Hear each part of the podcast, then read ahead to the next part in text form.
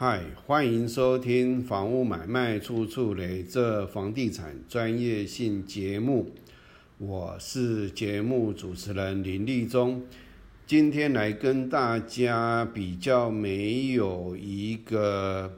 啊事先计划的一个聊天啊，那比较轻松自在的谈啊，如何观察房价的波动。那这里面呢，是因为两天前有一位我啊一面之缘的一个赖友，那他大概应该还没三十岁。那之前呢，他一直问我房价会不会跌，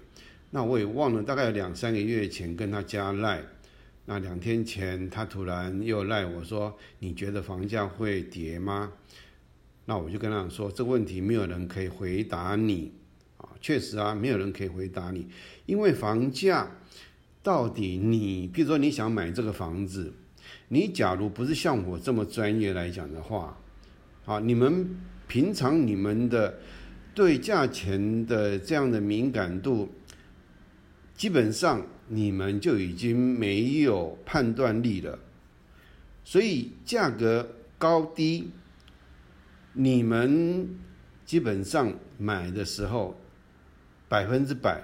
会被割韭菜，所以我就我就跟他回说，另外再回答说，要学习如何不被割韭菜，不被割韭菜，对当事人就是房价下跌了。因为当你有能力把这个，好，你确定你要买哪一区，然后那一区你又锁定一个很小的范围的时候，其他你不用去管它了，因为，呃，现在的房子越盖越多。我在三十多年前，民国七十五年进太平洋房屋的时候。啊，我那时候是先在啊太平洋的永和店啊，我我们没有分区，我们业务呢，我们同事那个店没有分任何区域啊。那我管的，我那个店所管的，就是永和、中和、板桥啊，我们可以跑这么远。那当时呢，内湖也正在发展当中，也没那么多房子。那万华也是从呃，就是因为那段时间是在谷底要翻身的时候，好，那我就说一下我当时的状况。我们当时就是要骑着摩托车在永和大街小巷的布告栏上面，当时的屋主的习惯都是到布告栏，然后去贴他要卖。啊，这个时候呢，大家就提着一桶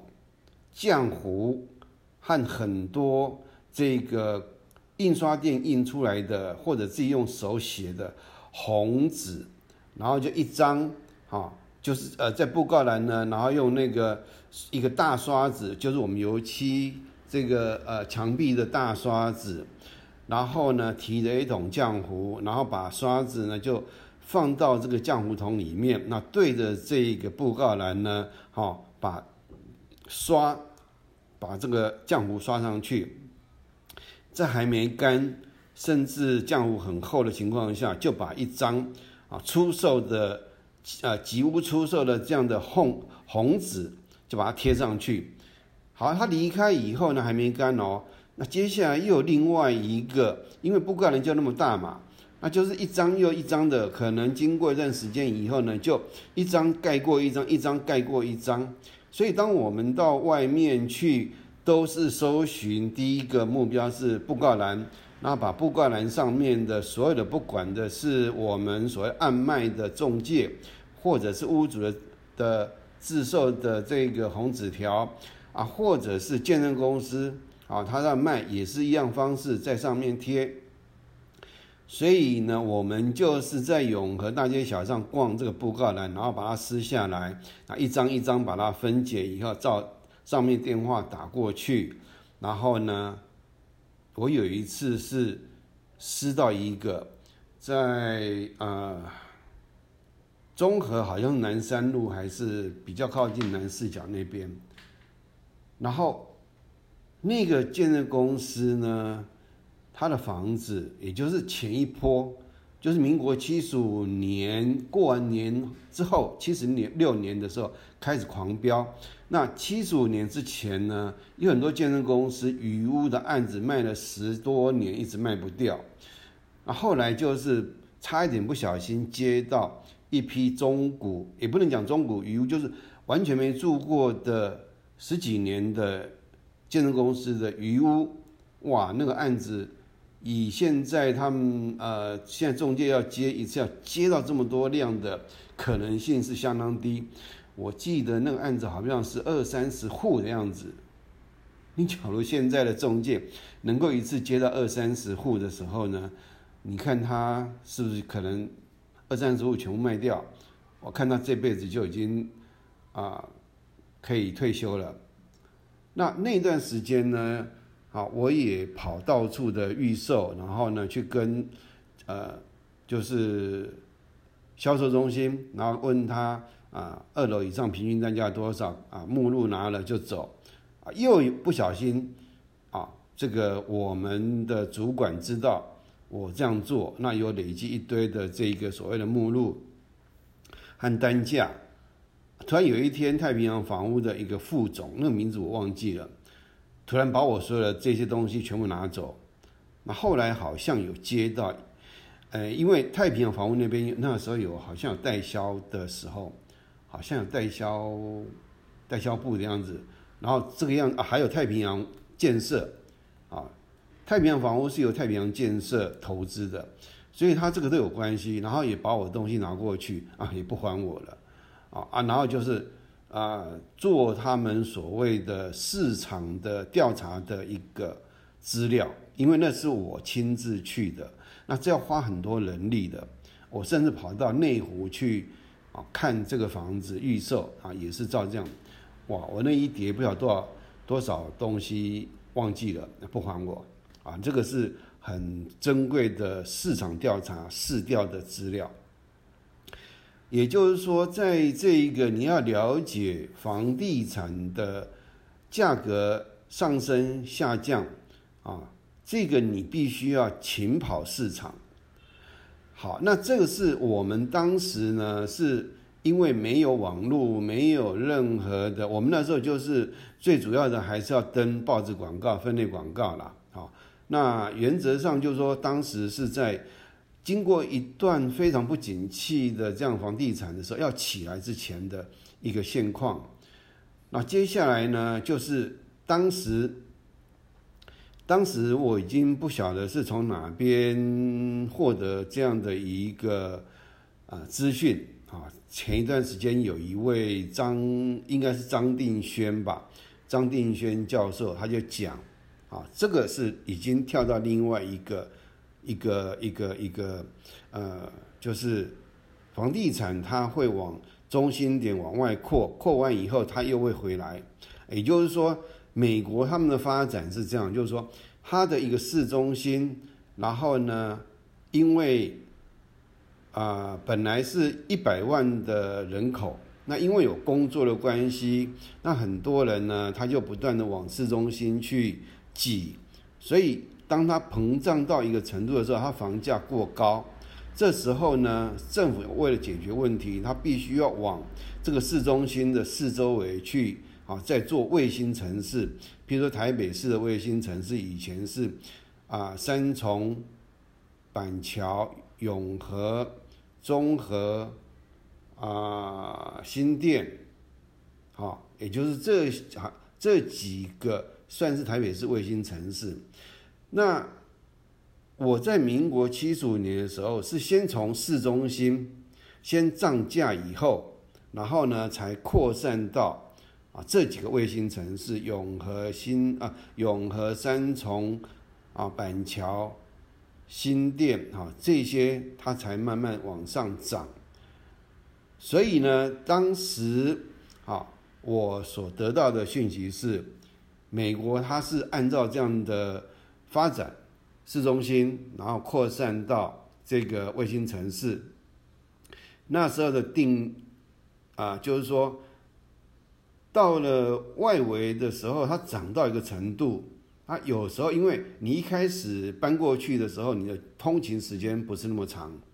好啊，因为人人人不多嘛，所以呢，你通勤你就会觉得很快速嘛。那很多人看到你的通勤，那你的买的房价又那么低，所以很多人又不在市中心买了，就往卫星城市去买。那买买买买到最后以后呢，市中心就没有不会涨那么多，因为都往外啊去买了嘛。那外围涨价涨到一个程度以后，也就是人已经越来越多的时候，你的通勤时间会从。啊，譬如说你从啊啊板桥到台北市中心，可能啊没有塞车的情况下，可能你二十分钟就到了。二十分钟，你摩托车啦、车呃开车啦，或者是公车啦，那没车嘛，所以你很快就到市中心上班的地方。可是当人多的时候呢，啊这个时候车多，好，然后捷运也塞。这个时候，你可能你的通勤时间是从半小时，然后人越来越多，那慢慢就塞车，然后就从半小时增加到四呃一小时到一个半小时，你通勤时间已经到了三倍之多了。这时候有一些人就他没有办法接受了，好这样的一个生活，他的居住的环境，啊，那他就从卫星城市又搬回来。啊，市中心啊，有一次好几年前呢，我在搭应该中校中呃呃呃板板南线，那就听到有那时候上班时间的样子，就听到两个年轻的这个应该是妈妈在聊天，那其中一个说他的房子呢，林口的房子他买了以后他不住，然后租给人家，然后呢他自己搬到。啊，就是台北市市中心比较外围，譬如万华新万华啦，或者是啊景美啦之类的。那听一听以后呢，啊，他也是提到类似这样的情况，因为有各方面的因素，包括通勤，包括生活机能各方面，所以他觉得他那边已经买了，可是他要脱手，一时也很难脱。然后拖完以后，可能又是有很多，他想一想，他自己的房子不住，然后呢，啊，租给人家，然后呢，搬到台北租房子，就这个样子啊，就所以前几天那个张定轩讲的就是这个道理啊，这个呢可以当做啊，你判定，好，譬如说外围城市这一波就涨得非常离谱啊。非常离谱，不是只有台北的这些外围城市，现在还有还有炒到。昨天我看到网络的一个广告，那个泸州什么预售屋要好像单价要破七十万，好啊，你随便你去涨吧。哦，我是 一点兴趣都没有。好，好，那去年还是今年年初过年前，我一直往台中跑，因为我看到的。这个新闻说北屯好，北屯区它的房价呢，然后呢一直到四五十万，好，那因为我在民国七十九八十年初的时候，曾经在台中的北屯儿童公园的这个呃它的周围，也就是面向北屯儿童公园的一个预售案。啊，北屯儿童公园到晚上点灯的时候，非常让你觉得安静又漂亮，然后是啊极佳的生活环境。你你台北人去的时候，你不了解台中的时候，你会非常的不知道为什么台中人不买那边的房子。哦，而当时呢卖的不好，因为台中人当时要买透天的，它的卫星城市就大理、太平啊啊这些的啊。北啊南屯吧还是怎样？他们这些是卫星城市，所以他们卫星城市全部都是工厂啊、透天啊，甚至市中心也是透天的啊。他们不要买那个公寓大厦，所以台中卖的很烂。可是高雄、台北啊是完全几乎是没推出，可能就连预售屋都还还没搭好，就百分之百卖完了。啊，台中就是卖的很烂。好，那我这次呢，就北屯呢，我因为我没有开车，我都坐火车啊。去的时候有时候要稍微再摸一下。那我也到啊，最后一次是摸到那个我当时卖啊预售的北屯儿童公园。然后从进入的地方绕了一圈，其实也蛮大的啦，可能好像还比大安森林公园大的样子。那我后来我就找到我当初卖的那个、那个、那个房子，应该是盖好了。好，那在快要离开北屯儿童公园往火车站的这个，也就是快回到原点的时候，看到一栋豪宅，那那个保全就跟我聊天。然后他说啊，现在这边呢大概都一百多平，然后单价三十几万，那我就把这个啊社区的名称啊把它拍下来，然后回来以后上网一查，这保全是在这边做保全的，他只知道说啊买卖是一一一一百一百一百平还是一百多平的样子，然后说都是三千多万还四千多万，哎，我想说这样好像。整个感觉起来，哦，好像也不是太贵啦。可是当我回到台北，我按照我这个所谓的实价登录的一个啊这个调查的结果，把当时他们台中的这个啊这个呃实价登录上面的所有资料把它分析出来以后，哇塞，原来他那个案子成交的三千多万，好像是三个车位。也就是那个车位就要扣掉三十几平，还是四个车位忘记了，车位相当大。那你把车位的单价，譬如说一个是两百万、三百万，三个扣掉九百九百呃九百万嘛，你假如是将近四千万，啊，扣掉三百，呃呃扣掉假如六百，那就是剩三千四嘛。那你一百一十一平扣掉三十六平，那剩多少？剩。啊，七十四平嘛，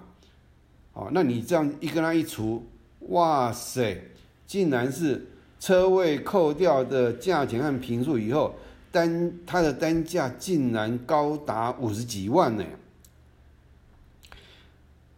那北屯呢，因为都是台北人下去炒房的，目前还在盖，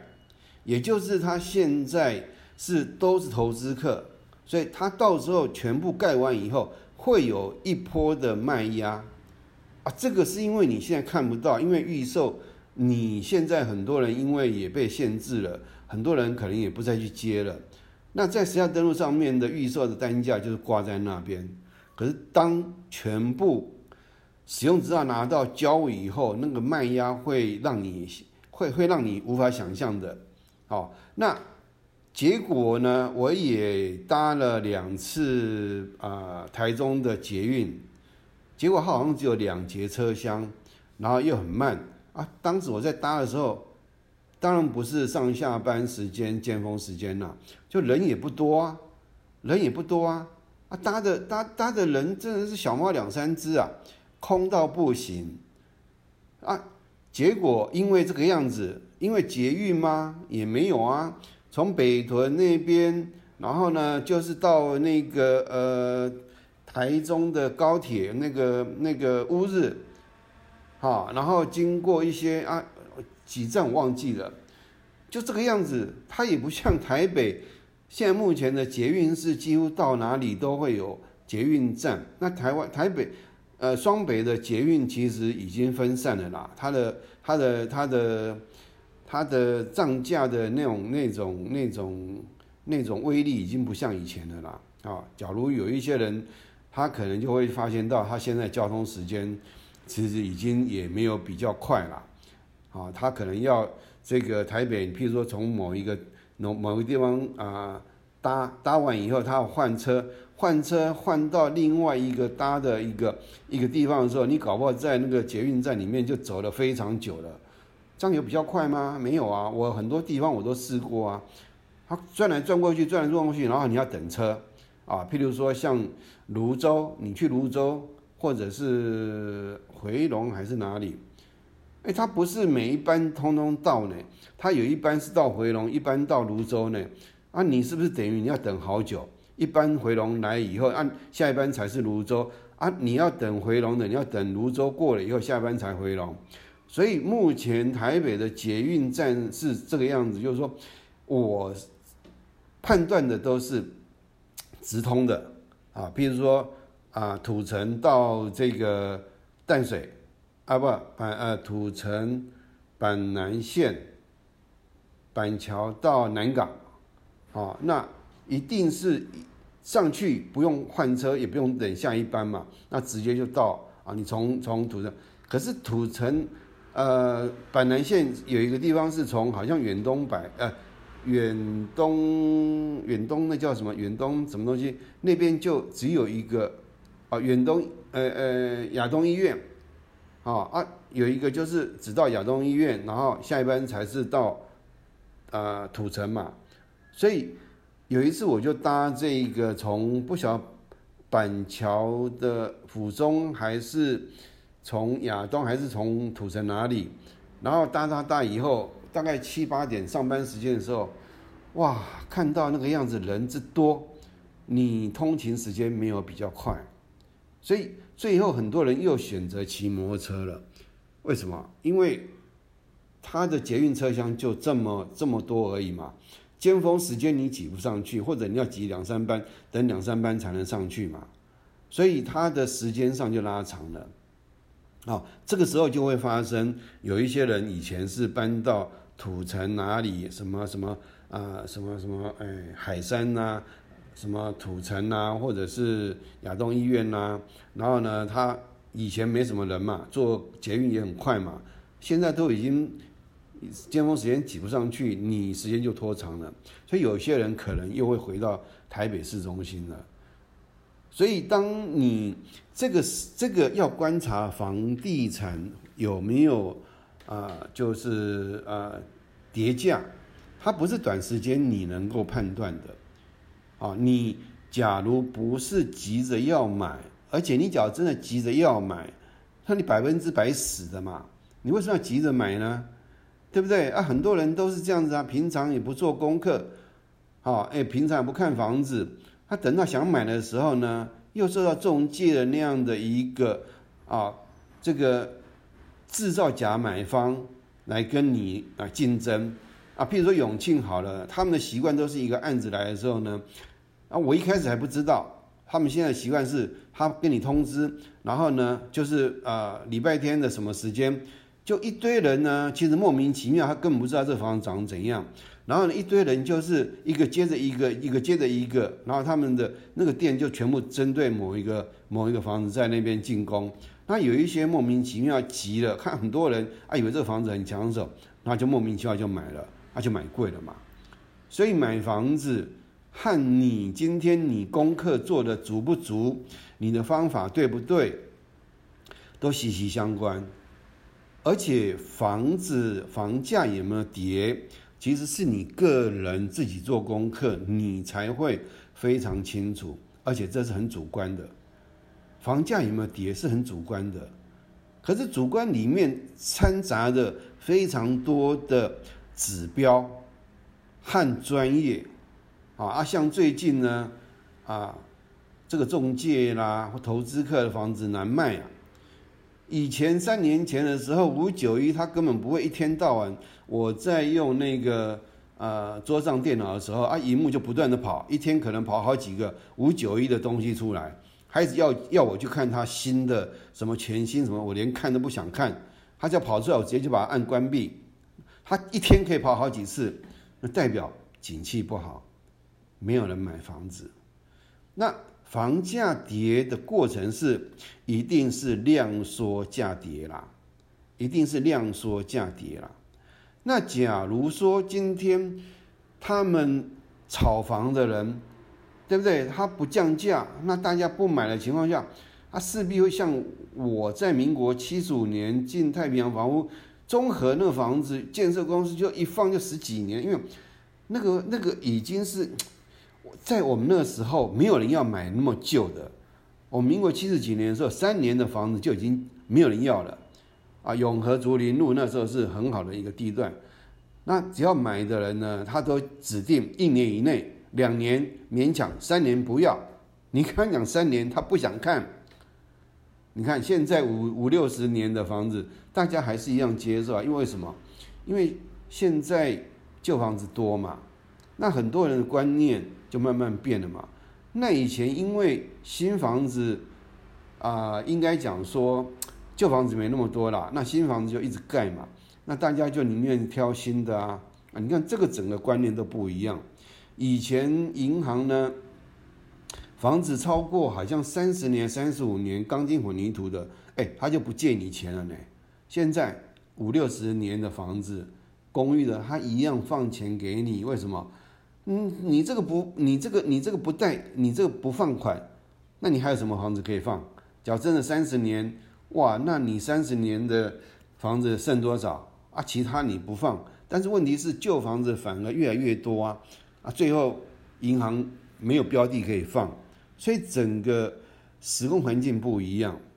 好，然后呢，这个呃。这个这个价，这个这个房价的那个发展呢，是由市中心到卫星城市，卫星城市这些人再回来以后，啊，他啊往往卫星城市发展的时候呢，市中心的房价就涨得慢，可是当回来的时候呢，啊，卫星城市的价钱就跌了。为什么？因为它有空屋嘛，空屋也租不出去嘛，他要卖的话呢，要买的人就有得挑了嘛，对不对？那等到你回到市中心的市中心以前涨得慢，当一一堆人回到市中心的时候呢，它的房价又会往上拉，市中心涨，卫星城市就价钱就跌，这个一定要好几年的时间，你必须要去观察的。还有呢，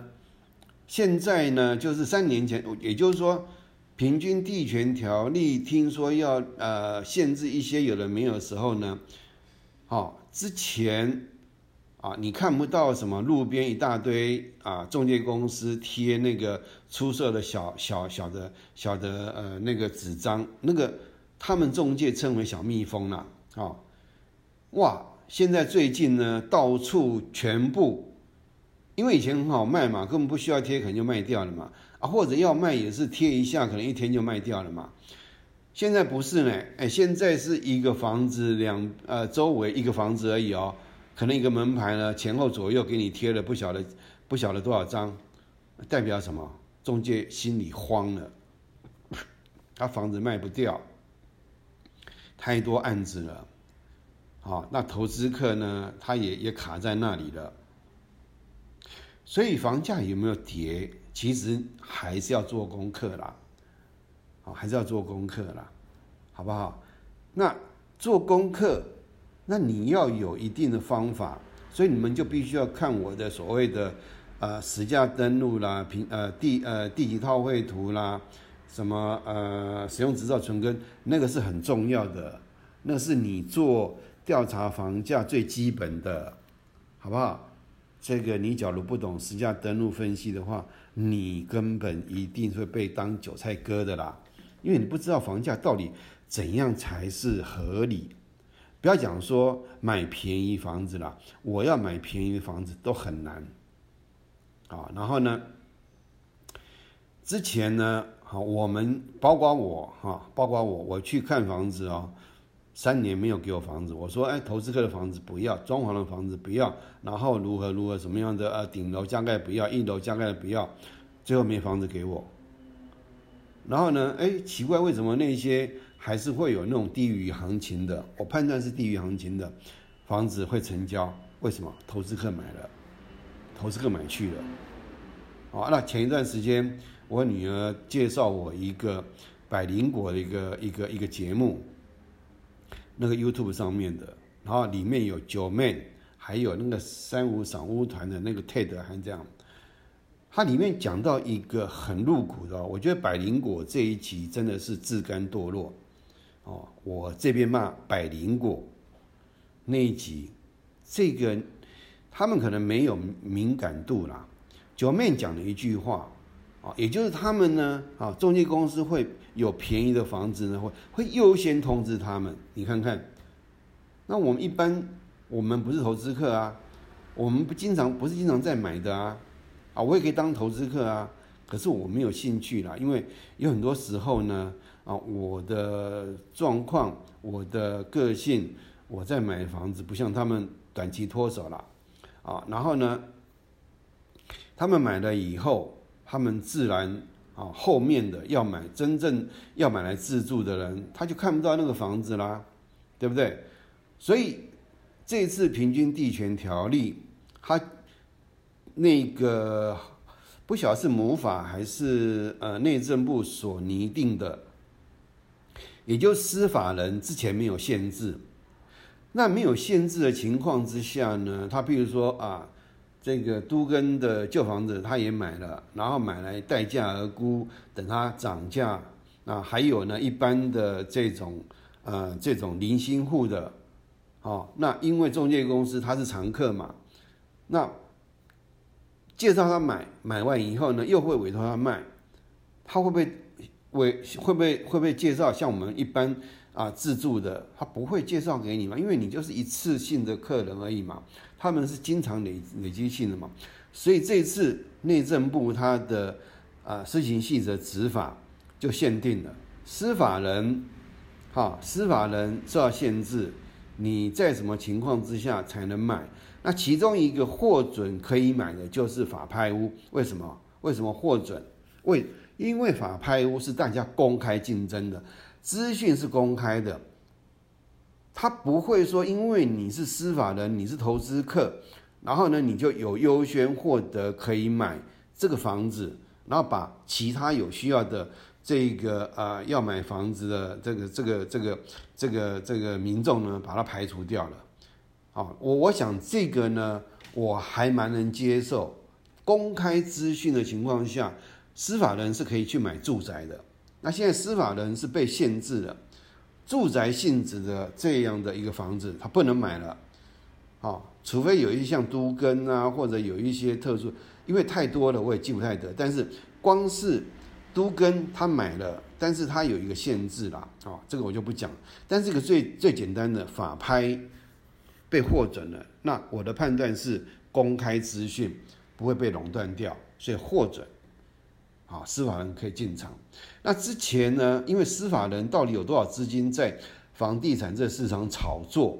我我我也我也没我也没有办法了解啊。那现在假如司法人在啊，我们中介公司或一般民众自己私下在卖的时候，这条路把它断了，就没有这样的呃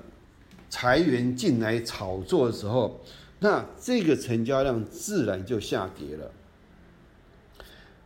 所以呢，你今天哈啊，就像这个弟弟，我跟他讲了哈，我说你要自己要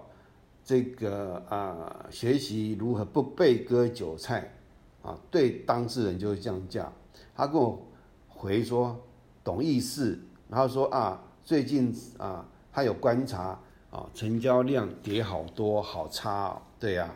因为他可能有看我的节目，然后去上实价登录去。啊，浏览啊，他因为因为我想他大概也有看了两三个月了吧啊，他假如很关心的情况下，他有看我呃，他有听我的节目，他就会有空肯定上上去看看，就要像这个弟弟一样啊，房价你不要问别人，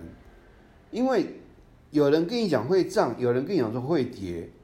那你要听谁的？自己亲自做的功课资料和专业。你才是最可靠的。你要投资自己的专业和时间在这个上面，你只要不被当韭菜割，保证你少奋斗。我现在讲少奋斗二十年，因为照现在这样子观察下来，平均地权条例竟然惊动了。我那个好像记得是台湾法权基金会里面有个谢哲胜教授，中正大学的法律教授，哦，他公开呼吁建商呢，就是提出视线，他是一直说这个违宪啦，啊没关系啦，啊你要呼吁，啊建商拍拍手，没关系，那你就去提示线嘛，看看这样有没有视线，有有没有有没有违宪。假如没有违宪，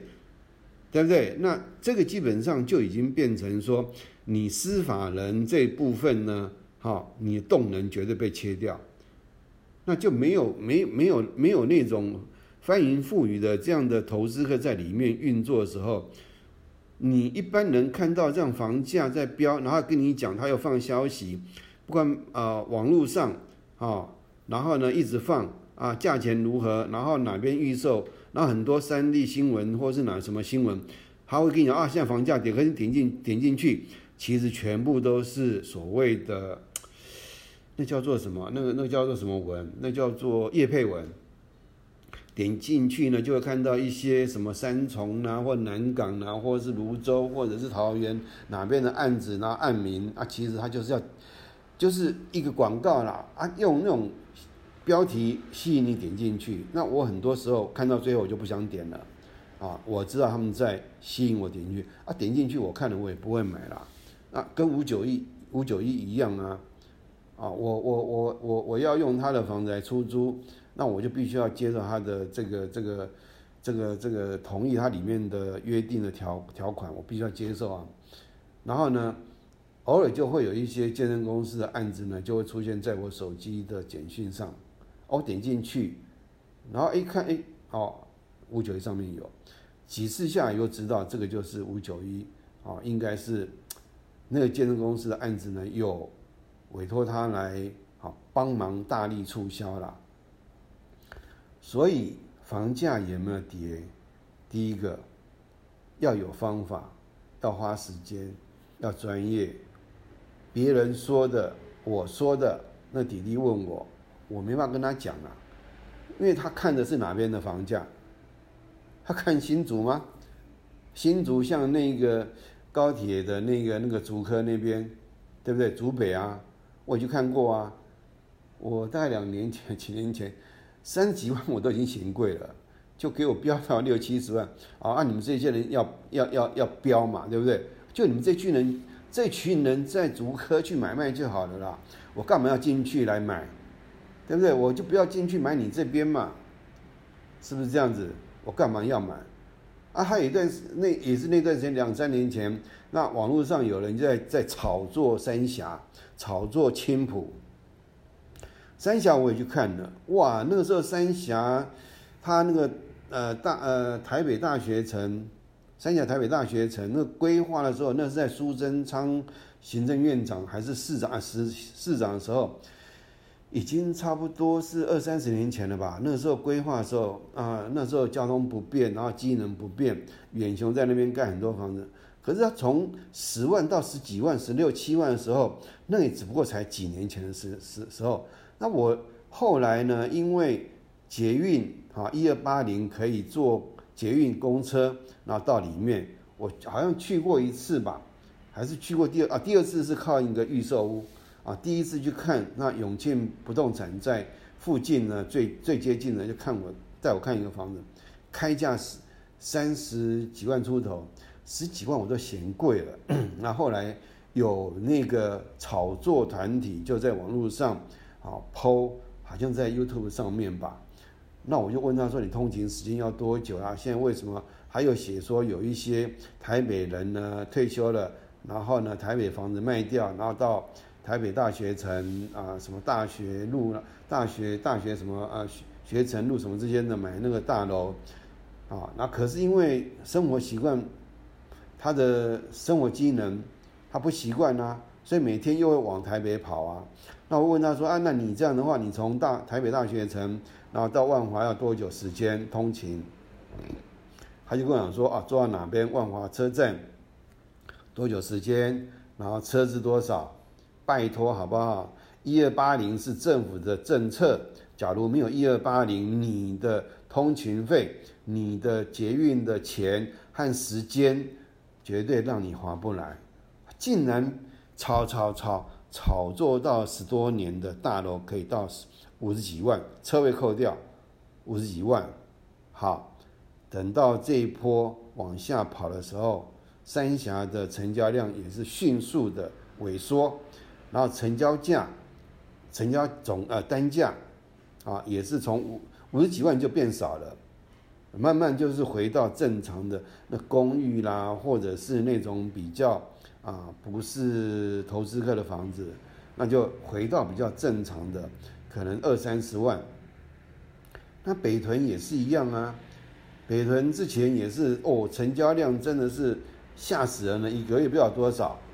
那实价登录有很多是一个团体，为什么司法人把它禁掉是对的？司法人里面有很多可能有员工啦，有股东啦，有很多人呐，啊左手换右手啊，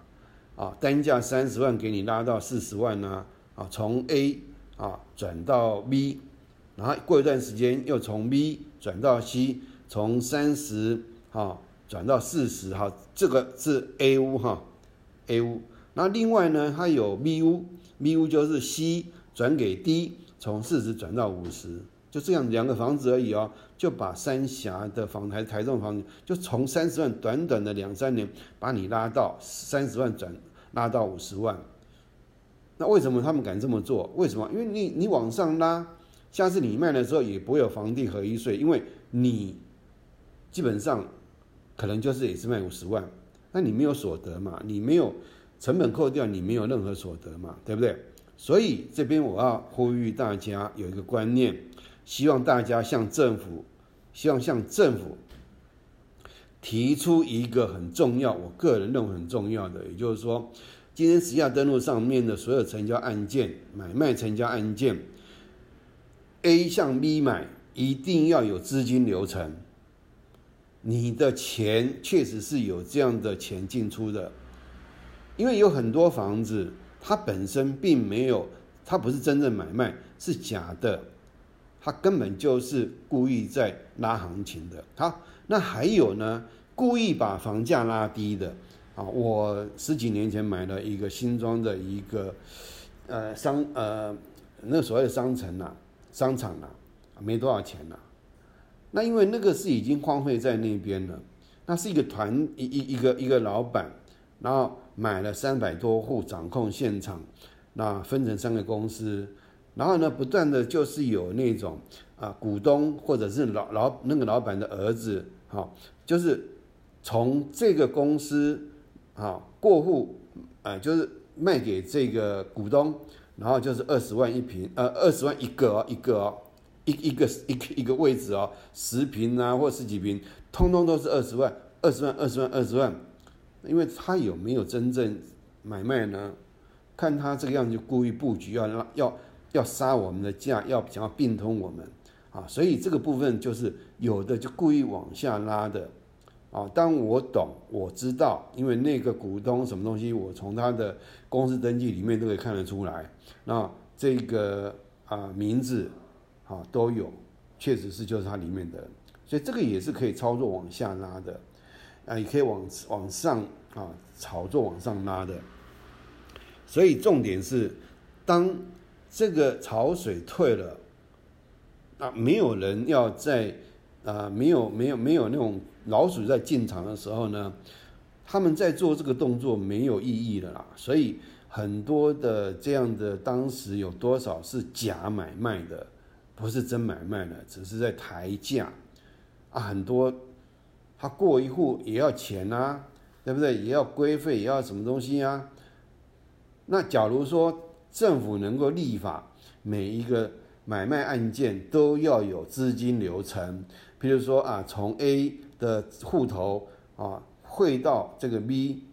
啊对不对？买 A A 向 B 买嘛，那你钱要汇到啊 B 的户头嘛，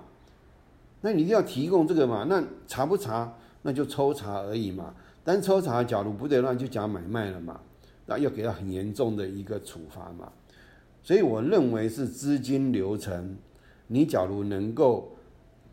啊配到进。配套进来的时候呢，我相信房价很快就会拉回来，就看政府要不要做。我认为资金流程非常重要，就像我们赠与啊，或者是啊二等亲、几等亲的这样的房屋买卖，那就必须要提供我们的资金流程啊。真买卖他就不跟你刻赠与税。同样的啊，实价登录平均交易也可以这样子要求啊，对不对？你假如二等亲的这样的买卖啊，父母跟子女的买卖啊，真的有资金流程，而且不扣不扣赠与税嘛？兄弟之间的买卖真有资金流程，那也也是真买卖嘛，不克赠与税嘛？同样的，这关系到我们台湾房价啊，是不是能够正常发展？我觉得，听众网友，假如你听了，请你最后要记得我这句话：我们要呼吁政府，啊，我一个人没有不够力啦。假如你知道了，麻烦你把我这观念跟你的亲朋好友或你的网友分享，慢慢让它形成一个意见，形成一个让政府听得见的重要的一个。一个一个声音，实价登录，只要是真买卖，你就要把你的这个资金流程啊传到这个实价登录上面去。但是我们一般的这一个地震人员哈，地震事务所地价客不相干的人不能随便进去看你的资金流程，只有政府要查核的时候。有权限的才能去看你的资金流程，这就是要保护善意的真正买卖的案件。那这个时候假买卖自然就不会发生啊，就不会发生抬价。好，所以今天有一点比较没有组织啦。那我相信，假如第一个你有专业，你有时间，你自己要花时间下去操作，照我的呃。节目上面的，先如何去啊操作实价登录？你的范围如何？因为我实价登录，我很多东西要要要要要拍了。那因为我的，哎，我的我的我的有一个官司呢，六月六号哦已经判决了，好，我赢了。六月六号，我在网络上，在司法院的网络上的裁判书查询呢，查到以后，到今天为止，我还一直在准备下一场，因为对方可以抗告。那假如抗告成功，我必须要再打官司，所以我就比较没有那样的心思来做节目。那现在已经告一段落了，因为啊，他只有十天时间可以抗告，要附理由。那基本上他。官司在答辩或写诉状的时候呢，民事准备状的时候都是胡说八道，所以我个人比较乐观，是我不会输啦。那但是我还是要准备。那今天呢，是因为那个弟弟啊，前两天跟我这样的一个赖。那其实这个节目这个议题，我很早就想要做了，只是说有时候会忘记啦，有时候 真的有时候。想要去准备哈，有时候就会反而不知道怎么做。那今天就是拉里拉扎啊，这样讲讲讲。那基本上有时候像这样子，好像没有目的的，没有一个呃气化的方式在做节目，我我反而比较能够啊，比较能够呃节目能够做的比较多了啊。但是有一些东西就一定要。一定要计划了，比如说邀约书什么什么那个东西，一定要看，一定要看很多书，然后然后把这个东西呢重要的观点不能讲错了，这个东西不能讲错的，啊，很多东西是法律的东西不能讲错的，除非我非常熟，我只要手机拿出来一录，我就可以马上讲，啊，我不会犯错的。可是有些东西一定要准备周全啊，所以节目就会 delay 下来。好，最后节目啊，跟大家再讲一个啊，重就是重复了，就是今天你不能急买，绝对不能急买，也不能急卖。你找屋主，你不能急卖。哦，还有一点我忘了讲，前段时间呢都是投资客的房子在卖，所以你要找到啊屋主。真正屋主在卖的案子几乎没有，我也三年看不到很多屋主的自售案有，但是几乎是凤毛麟角。所以网络上有很多那种莫名其妙的观念就跑出来了，那个以前我根本没看过的新闻，啊，说什么有有有有年轻的什么太太啦，哈，然后呢跟老公去看房子啦，然后都没有看到有装潢他满意的房子啦，啊，写的公司哈，你假如没有具备装潢的基本知识，譬如说投醉耶，啊，水泥师傅在做浴室的时候，你要如何确定他的这个嗯防水？有没有做好？啊，哪边地方有没有做好？譬如说，你买房子，对不对？然后呢，你的铝门窗会换嘛？那你要确定，它铝框拆掉以后，它把新的铝框装上去，那会有缝隙嘛？你要填水泥、砂浆，要填石头，要填什么东西嘛？可是你有没有？你你就必须要监工的啦。说坦说坦白的啦，你假如放给那个所谓设计师去搞的话，最后你会后悔的。最后房子你还要重新再做一次，不用多久。这个时候他假如呃水泥砂浆或什么东西没有填好啊，假如说它下面的，比如说有些木头屑啦啊，在那个窗窗框的下面呐，有什么呃垃圾啦或什么东西它没清嘛啊这个。当你水泥砂浆填进去了，它就有缝隙嘛，啊，有缝隙就会水流到下面的时候，它就会从那边渗到你的房子来啊，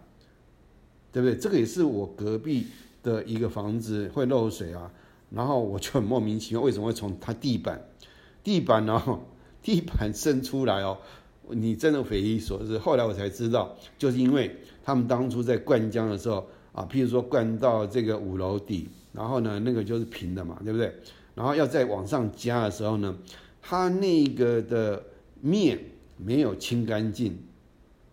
然后呢就把这个混凝土灌上去，那木头啦什么有的没有的在下面的时候变成就是一个缝隙，自然水就进来。好，就算你填满了，那你是不是你的防锁或者吸力控啊什么东西，你的四周围要不要把它啊？就涂到这个很很很百分之百，这个时候水从上面流下来的时候，就会啊顺势就往往楼下去流，不会流进来。所以你当你不懂装潢的情况之下，我坦白讲，我讲难听一点，你根本没资格拥有一个房子，你根本没资格。你必须买房子的人，你必须最少最少装潢的基本常识。不要装潢的很漂亮，啊，你只要阳春屋，不用弄的什么天花板一大堆，然后漂漂亮亮的地板怎么样？最后我告诉你啦，我们现在的设计是很多都很烂的啦，啊，我看到太多案子了。之前我有一个木工的这个这个这个房客，他跟我刚进来的时候跟我聊说啊，去哪边看房子，然后帮人家抓老鼠。我说奇怪，怎么会这个样子？他窗网天花板上面有老鼠。怎么会？你假如不应该有缝，那进去，他怎么老鼠跑进去的？那后来就不敢讲，因为我知道嘛。他后来不敢再讲了，因为就是他们木工偷工减料，木工偷工减料，所以老鼠就有缝跑进去，然后在上面开运动大会。那你屋主不知道的时候，你就再有钱吧，你就算再有钱，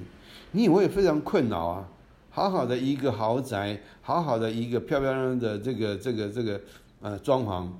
然后呢，老鼠一大堆在里面，跟你在那边开运动会，然后在那边繁殖它的啊无数的后代，这房子你住得下吗？所以要买房子的人哈，另外这个我最后补充的，一定要懂得基本的装潢的知识。好，今天就讲到这边，房价会怎么跌，然后呢，或是涨。然后哪边是不是过头了？它会有一个循环的市中心、卫星城市、卫星城市、市中心。美国就是这样子，他们以前城市发展就是这样子的一个房价的人口的流动和房价的涨跌是这个样子的。在三十年前我就已经知道了。那这次是透过张定轩，他不断的有时候经常就会在。啊，某一个新闻啊，网络新闻上面就会出现他的他的一些看法，他的看法有一些我觉得不重要，因为有些他的看法是错误的啊，我我我不想点，但是他这个东西确实是是很多人很多年轻人他正在经历的一个啊，他人生的经验。啊，今天就跟大家啊，等于说是闲聊，然后希望对大家有帮助。好，那最后最重要的观念，要花时间，要专业，花时间要学，然后要花时间做这个功课，然后房价不要问别人，没有人可以回答你，只有你自己最可靠的。好。